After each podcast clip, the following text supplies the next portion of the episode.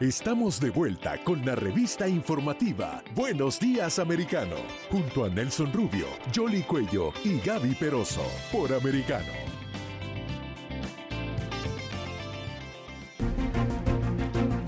Estamos de regreso aquí. Bueno, estamos bien, ¿no? ¿El GPS te trajo bien hoy? Sí, sí, sí no, no, sin problema. Yo llegué, el café es el que sigue sin Lo llegar. que se te quedó fue el café. Ese, ese, ese sigue sin llegar todavía acá y el no GPS. te preocupes, Ah, que ¿qué? ya vendrá. Eh, no Ten te fe. ¿Eh? Sí, sí, Ten sí. fe, ¿no? Claro, que mañana tendrás café pregunta- aquí. Sí, lo traigo. Claro. Ahí estamos. Oye, no, pero hay temas de verdad de, de alta sensibilidad igualmente y, y por eso estamos acá en Buenos Días Americanos para poder hablar con nuestra gente las noticias. Esto pareciera que no, la gente dice... ah, bueno, estaban hablando de esto, de- no, sí, sí tiene sentido y uno tiene que saber de lo que está ocurriendo en el mundo y el impacto que tiene toda esta información ah, con esta tormenta solar, pero hay cosas a nivel terrenal que preocupan muchísimo y es la situación que se está dando en América Latina. Uno dijera, no, la inundación que hay ah, con los países ah, de América Latina con gobiernos de izquierda, sin embargo, la reacción a nivel popular ha habido manifestaciones fuertes eh, contra la administración de Fernández en eh, Alberto Fernández y Cristina Fernández de Kirchner en la Argentina. En las últimas horas en Cuba más protestas a nivel popular. En Venezuela ha habido manifestaciones también y de gremios como el gremio médico, etcétera. O sea, hay realmente eh, una respuesta que se está dando a nivel popular y es bastante fuerte eh, para estos gobiernos. Así es, pues vamos a saludar a Edmundo González Urrutia. Él es un diplomático internacionalista, fue director general de la política internacional de la Cancillería, ex embajador de Venezuela, tanto en Argelia como en Argentina. O sea que se conoce bien lo que está pasando en Argentina, que es bastante complejo, ¿no? Eh, sobre todo porque está ligado no solamente a los que gobiernan, sino también a la economía. ¿Cómo está, embajador? ¿Cómo le ha ido? Muchas gracias ah, por estar aquí con nosotros.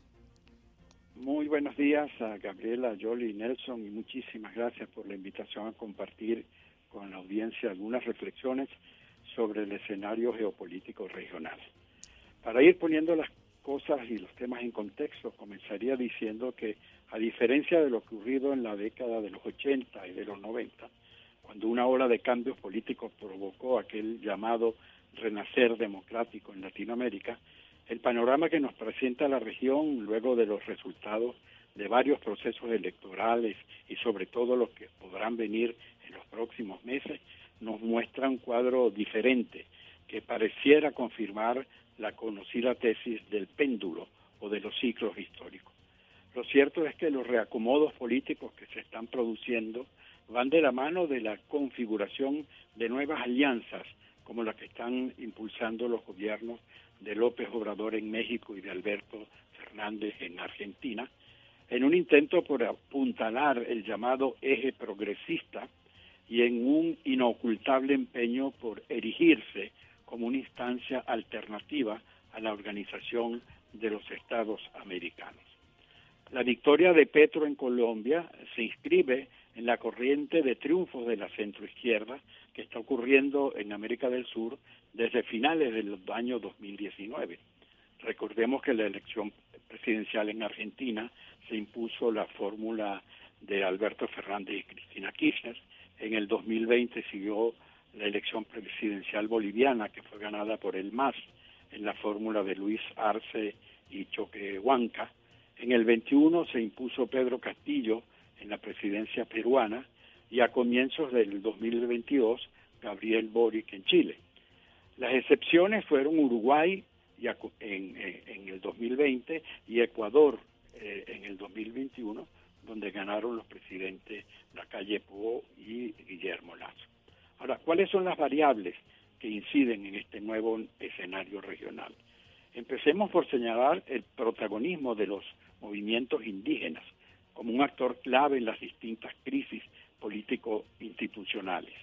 Recordemos, por ejemplo, que en Ecuador, entre el año 97 y el 2005, tres presidentes, Abdalá Bucaram, Yamil Mawat y Lucio Gutiérrez, fueron derrocados por protestas lideradas por grupos indígenas y que en tiempos más recientes los gobiernos de Lenín Moreno y Guillermo Lazo, Lazo estuvieron a punto de ser derribados en circunstancias más o menos parecidas eh, por presiones de estos movimientos. Un segundo elemento, estimados amigos, es la crisis de las estructuras políticas tradicionales. En otras palabras, el fenómeno de la antipolítica y la desarticulación del sistema político tradicional. Esto se ha instalado en varios países, como en Colombia, en Chile, en Perú, por citar las más evidentes. De tal forma que el bipartidismo, por ejemplo, en el caso de Colombia, prácticamente desapareció con los resultados de estas últimas elecciones. Más aún, el discurso político de la campaña de uno de los candidatos presidenciales, Roberto Hernández, fue la expresión más acabada de la antipolítica. Para no decir que los partidos. Pero, embajador, si, me permite, eh, hay una crisis de los partidos políticos que viene desde hace mucho tiempo. ¿Cómo aplica eso en el péndulo del que usted mencionaba? Porque es que eso es otra de las cosas que, ha estado pasando, ¿no? Se erosionaron todos esos partidos tradicionales. Exactamente, lo que estamos lo que estamos viendo también en Colombia con la desaparición de los partidos liberal y conservadores, que ni siquiera llegaron a pasar a la segunda vuelta. Ocurrió algo parecido en Chile, con el debilitamiento de los partidos socialistas y la propia centroderecha. El triunfo de Pedro Castillo en Perú eh, se inscribe pues en esta misma tendencia de debilitamiento de los partidos tradicionales. Pero hay que también tener en cuenta un tercer elemento, que son las protestas eh, sociales como detonador de las crisis políticas. Tal vez los casos más evidentes fueron las protestas violentas en Ecuador eh, y en Chile en el año 2019, en Colombia y en Bolivia en el 2020. Eh, todas ellas tuvieron como trasfondo al centro de estos conflictos los problemas por el aumento de los combustibles. En conclusión, el giro a la izquierda que se ha dado en las últimas elecciones ya comienza a dar muestras de gobernabilidad. ¿Y no es culpa de los políticos que se estén girando así, que, que lleguen estos encantadores de serpientes y la, gente les crea? Bueno, eh, eh, es un poco responsabilidad de, todos los sectores de la sociedad, porque eh, tenemos muchos ejemplos de, de esto, ¿no? Eh, Argentina vive hoy en día una crisis política también muy fuerte, una pugna por el liderazgo entre el presidente y la vicepresidente, cuando todavía faltan eh, 17 meses para la finalización del mandato y 16 para una nueva eh, elección presidencial. Ahí tenemos también las protestas que están ocurriendo en Cuba.